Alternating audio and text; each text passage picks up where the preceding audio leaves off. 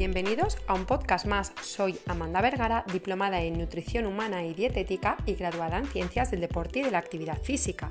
En el podcast de hoy vamos a hablar respecto a las claves para que podamos cuidar, entrenar y alimentar correctamente nuestro cerebro. Vamos a hablar de hábitos saludables y no tan saludables para el mismo. ¿Preparados? Empezamos. El cerebro es uno de los órganos más complejos que tenemos. Representa el 2% de nuestro peso corporal y a pesar de ello es uno de los órganos que más energía, kilocalorías consumen en estado de reposo. Este glotón se estima que se papa, que ingiere entre el 20 y el 25% de la energía que consumimos en nuestro día a día para poder funcionar y hacer sus, sus tareas en nuestro organismo.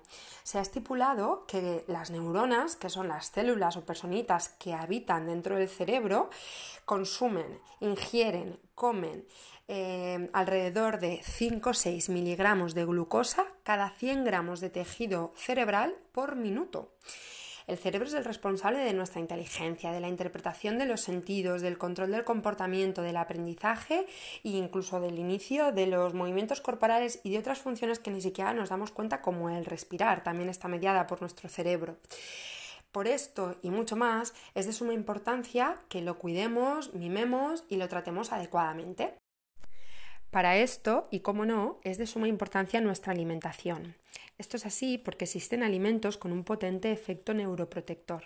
Es decir, hay alimentos que contienen eh, sustancias o moléculas químicas o biológicas con un efecto protector hacia nuestro sistema nervioso central, hacia nuestras neuronas, hacia nuestro cerebro. Eh, lo hacen previniendo, mitigando o retrasando los problemas neurodegenerativos que suceden con la edad, como pueden ser eh, algunas patologías o enfermedades como el Alzheimer, demencias, Parkinson's o lesiones cerebrales o simplemente eh, las consecuencias del paso de tiempo que tienen en nuestro cerebro. Eh, algunos alimentos imprescindibles para que nuestro cerebro funcione mejor son todos aquellos que tengan eh, omega 3. Omega 3 es una grasa insaturada en la cual la más importante para nuestro cerebro es una sustancia llamada DHA que lo que hace es componer las membranas de nuestras neuronas, de esas células o personitas que decíamos que vivían en nuestro cerebro. Por lo que una alimentación rica en omega 3 va a hacer que nuestras neuronas puedan estar mejor, eh, más fuertes, con una mejor estructura. Los alimentos que son ricos en omega 3 son los aceites vegetales, sobre todo el de lino y el de oliva, las semillas y los frutos secos, sobre todo las semillas de lino y chía y en cuanto a frutos secos las nueces. De hecho, siempre se hace la comparativa de que la nuez se parece a la estructura del cerebro, es decir, el hemisferio izquierdo y el hemisferio derecho del cerebro tienen una similitud con la apariencia de la nuez, ¿no? Esto es una curiosidad, pero sí que es uno de los frutos secos más saludables para, para nuestro coco. También el pescado azul es rico en omega 3, como el salmón, las sardinas, el atún o los boquerones. Y además tenemos los beneficios que tanto los aceites vegetales como las semillas, frutos secos y los pescados azules también son ricos en sustancias antioxidantes como vitaminas A, D, E y K, que también contribuyen a un buen funcionamiento cerebral. También hay alimentos que son ricos en metilsantinas, que son unas sustancias muy beneficiosas para nuestro cerebro. Entre estos alimentos eh, o, metilsantinas se encuentra la cafeína, que sería la metilsantina del café, la teofilina, que sería la del té, y la teobromina, que sería la del chocolate puro, o mejor dicho, la del cacao, o la del chocolate con un alto porcentaje en cacao, mucho más que de azúcar. El café es un alimento, una bebida muy importante en los últimos años porque se ha visto que existe una relación muy potente entre un consumo apropiado eh, y la prevención de enfermedades como el Alzheimer o el Parkinson. De hecho, hay un estudio que hasta la fecha es el más potente que se llama The Honolulu Asia Aging Project, eh, que se ha llevado durante 30 años a cabo y, y bueno, pues las conclusiones de la relación positiva y óptima del café frente al cerebro y la prevención de enfermedades neurodegenerativas pues son muy potentes a día de hoy y muy concluyentes, ¿no?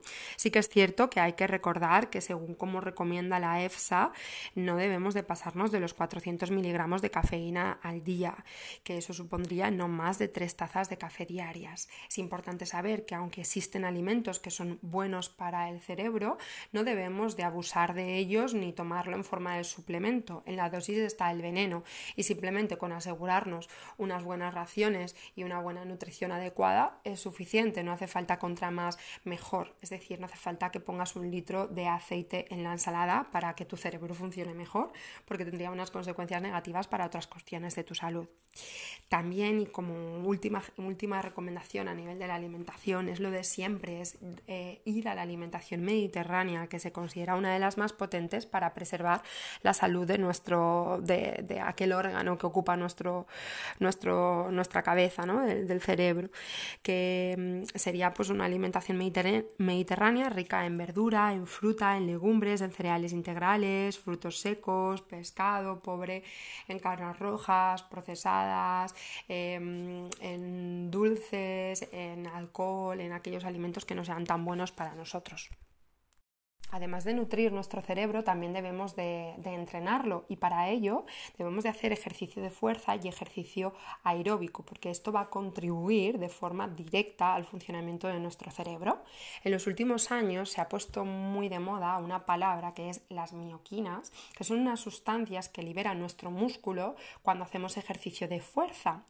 Estas sustancias el músculo las libera al torrente sanguíneo y por sangre pueden llegar a todas las partes de nuestro organismo, entre ellas nuestro cerebro.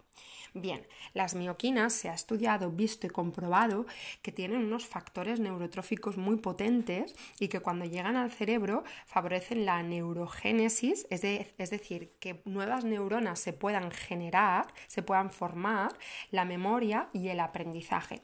Por lo cual el ejercicio de fuerza es una forma muy potente de mantener nuestro cerebro eh, protegido. También el ejercicio aeróbico es importante, entre 30 y 60 minutos, eh, al menos con una periodicidad de tres veces a la semana, porque de esta forma nuestro cerebro le puede llegar más oxígeno y de esta forma puede beneficiarse y, protegerse de los daños ocasionados por el paso del tiempo o por hábitos a lo mejor no muy saludables. Aparte de las mioquinas y aparte de la oxigenación cerebral, también tenemos que cuando hacemos ejercicio físico liberamos unas sustancias conocidas por bastante gente, por algunos no, y no pasa nada, que son las endorfinas. Las endorfinas son unas sustancias que es como droga pura. Se liberan tras hacer el ejercicio físico y producen en el cerebro una sensación de bienestar y relajación muy potente. Además, se ha visto que el ejercicio disminuye la degradación neuronal, es decir, que nuestras neuronas mueran y aumenta también la supervivencia eh, neuronal, protegiendo al cerebro de que se pueda degenerar con el paso del tiempo. Aparte de la alimentación y el ejercicio físico, hay algunas cuestiones también muy relevantes para mantener nuestro cerebro en buenas condiciones. Entre ellas está eliminar desde ya, por favor, el, el fumar o el alcohol. El tabaco se ha visto que es una de las formas más directas de atentar contra nuestra salud cerebral porque afecta a la memoria, a las tareas cognitivas y al aprendizaje de una forma muy bestia. Eh, también debemos de controlar nuestra tensión arterial, la obesidad y problemas de corazón y además eh, buscar eh, tener siempre una estimulación cognitiva apropiada, es decir, buscar actividades que nos supongan un reto nuevo, como por ejemplo leer, jugar al ajedrez, aprender un idioma nuevo o a cocinar o cualquier aprendizaje nuevo que podamos hacer que supongan pequeños retos cognitivos para nuestro cerebro. También se ha visto que mm, el estado anímico, controlar las emociones y tener una buena higiene emocional es beneficioso para la función cerebral y también técnicas o hábitos como la meditación, atención plena, mindfulness pueden ser algo muy positivo para el entrenamiento de nuestro cerebro. Espero que este podcast te ayude a cuidar de él, ya que él cuida mucho de nosotros y te siga aportando toda la salud que tu cuerpo necesita y tu cerebro también. Recuerda compartir este podcast con aquellas personas a las que quieres bien y quieres que su salud cerebral mejore. Hasta la semana que viene con nuevos episodios.